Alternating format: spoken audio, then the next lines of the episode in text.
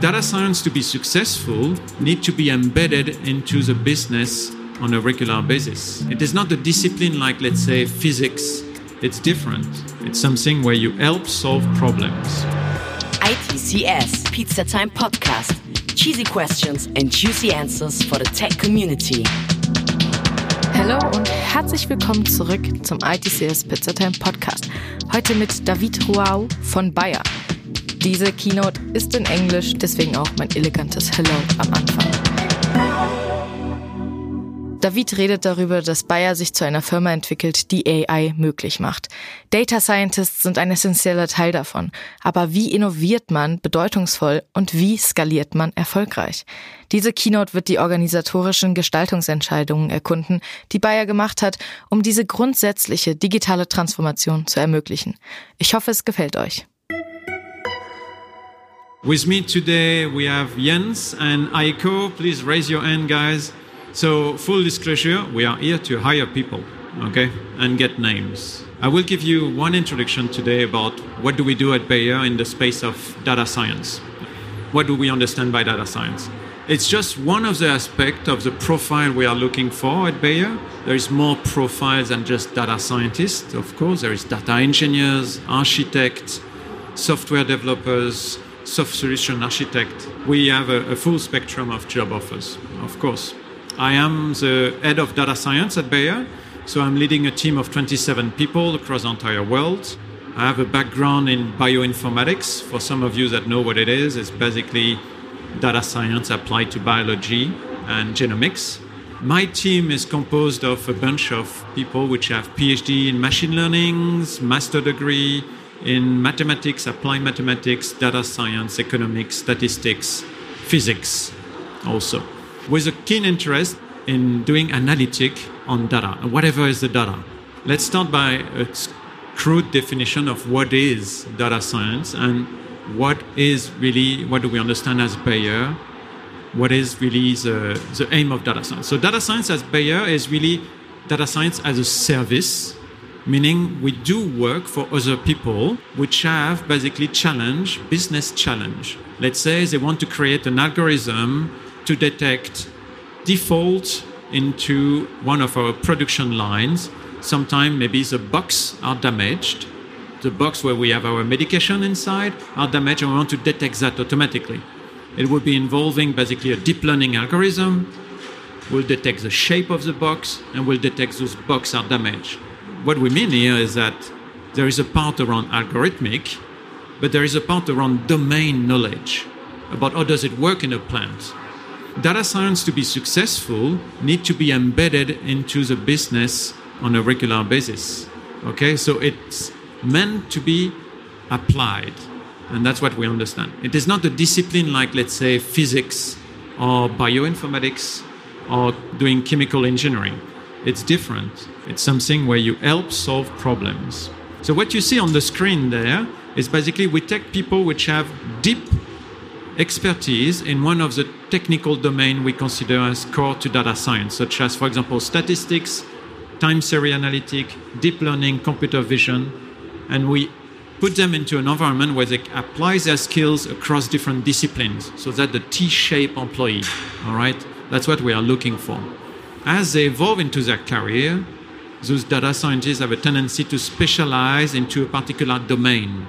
They still keep and expand the number of vertical but they apply that, let's say, to product supply, to R&D, or to medical affair. What happened when you are hired at, at Bayer? I mean, Bayer is a, is a big family, really. So you start with a job. It could be a data science job. It could be a data engineering job. It could be a solution architect job. There is multiple opportunity within Bayer for you to evolve. Okay, it's not really your slot in into a job and at the end of your life, and you will be basically a domain specialist in I don't know what for the rest of your life. You can evolve, and it's according to your preference. And we foster a culture where you are always looking for opportunities within Bayer, okay, and create opportunity for you.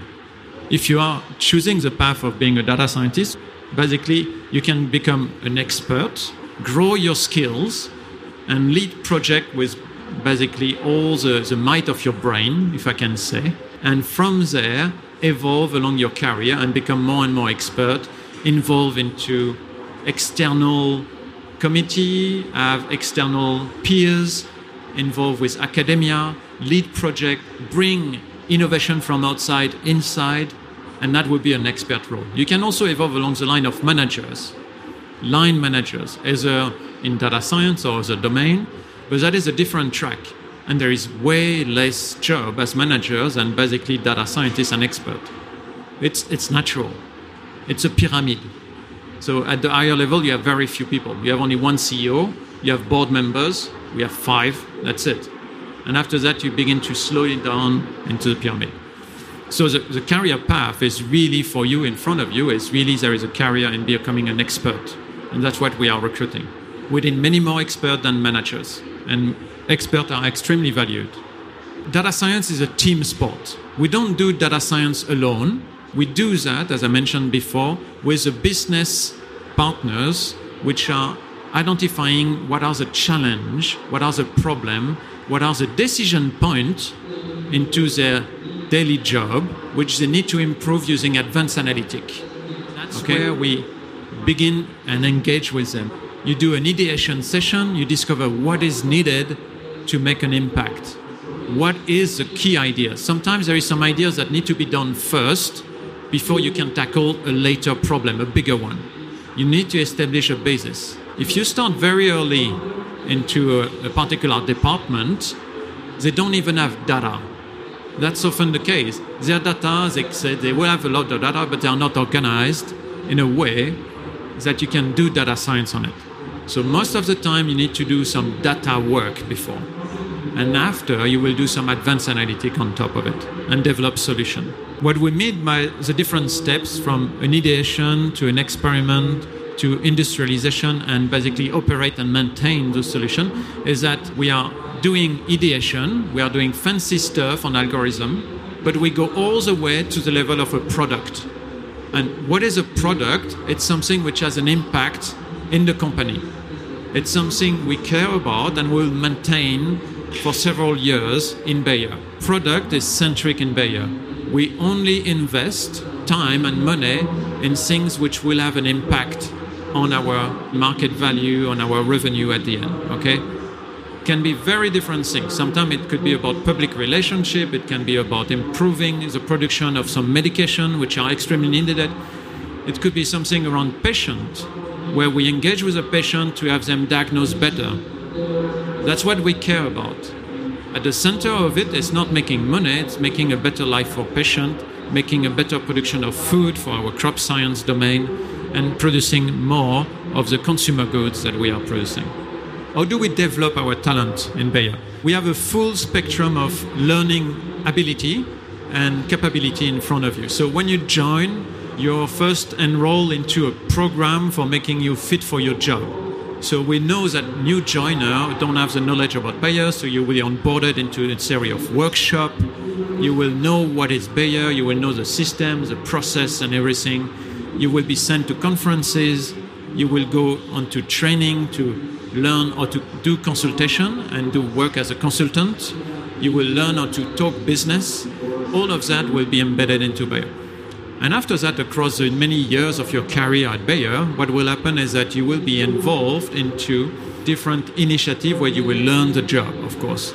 But also, you will be having opportunity to learn on Coursera, Udacity, doing nano degrees, going to conferences and presenting your work.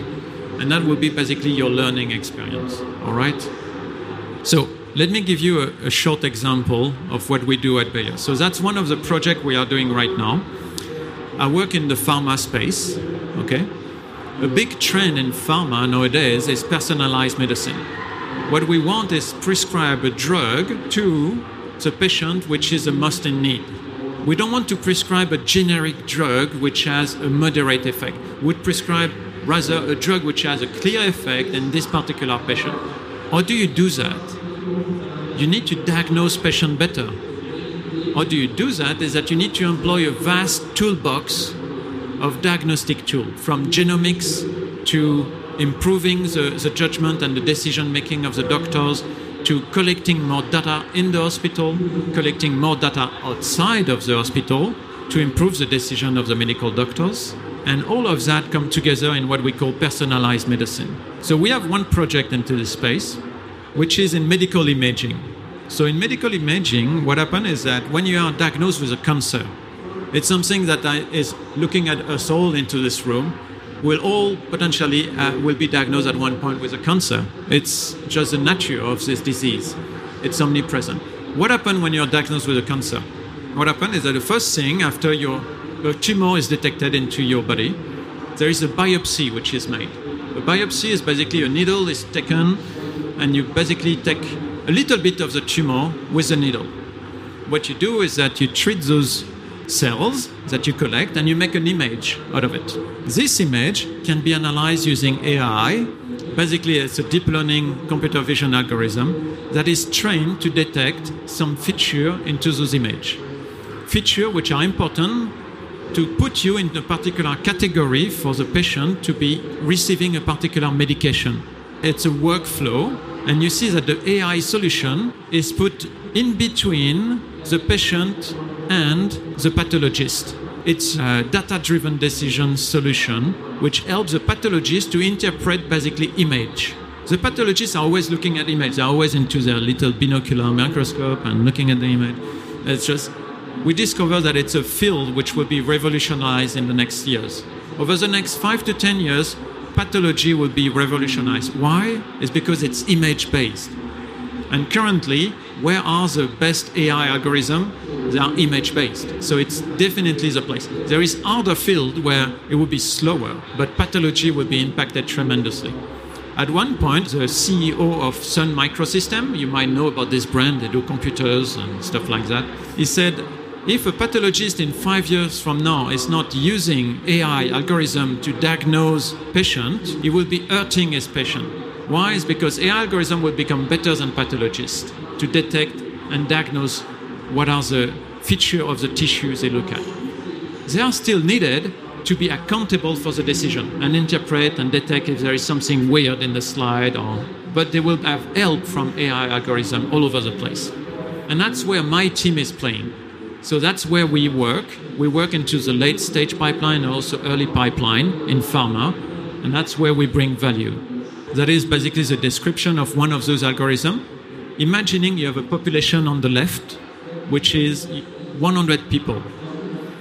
You need to scan 100 people because that's 100% of the population, okay?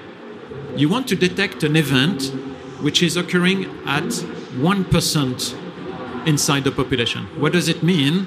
You have one person into those 100 which has this molecular mutation you need to do 100 sequencing of those patients. You need to sequence 100 people to discover one person which has this mutation.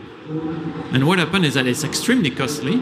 You increase the number of errors you can do. So what we drove is basically an AI algorithm which will sequence a subset of them which are have a higher likelihood of having this particular mutation. At the end, you improve the number of people which have an accurate diagnostic and receive the right drug for their disease. And we can go on like that, and I will scan that. It's a live example. We are working on it. It's basically an AI algorithm where we collect basically a cancer core data set. We select the case. It's basically a mole, a skin mole, you know, the thing you have on your skin. It's the same system as basically what we use. We use it on a different type of image. And you pre process that, enhance the image, you extract the feature, and you basically classify into okay, it's a malignant mole on your skin or it's a non malignant one. Go see your doctor, don't go see your doctor, you don't have it. It's improving overall, basically, the number of people which receives the right diagnostic. So I will just finish by saying data science at Bayer is basically a team sport. That's what I said already. It's this type of work that I just presented at the end is a massive collective effort we pull a lot of resources from acquiring data into the market, getting the data from our own clinical trials, bringing pathologists from the Charité Hospital in Berlin on board with us. We had basically also the brand team and the medical team from Bayer on board. We had the data scientist. I mean, it was massive. Plus, of course, IT architect to store and make all of this infrastructure of AI algorithm work together. And with that, I will basically conclude my talk and say thank you for listening. Das war die Keynote von Bayer. Ich hoffe, es hat euch gefallen. Wenn ja, gebt uns gerne eine Bewertung auf Apple Podcasts und schreibt uns doch einfach mal auf Instagram und Twitter, wie es euch gefallen hat oder was ihr sonst noch so hören wollt. Wir sind wirklich offen für alles und freuen uns sehr über euer Feedback. Das war eine Keynote vom 3.12.2019 in Frankfurt und ich hoffe, wir hören uns beim nächsten Mal. Bis dahin. ITCS, Pizza Time Podcast.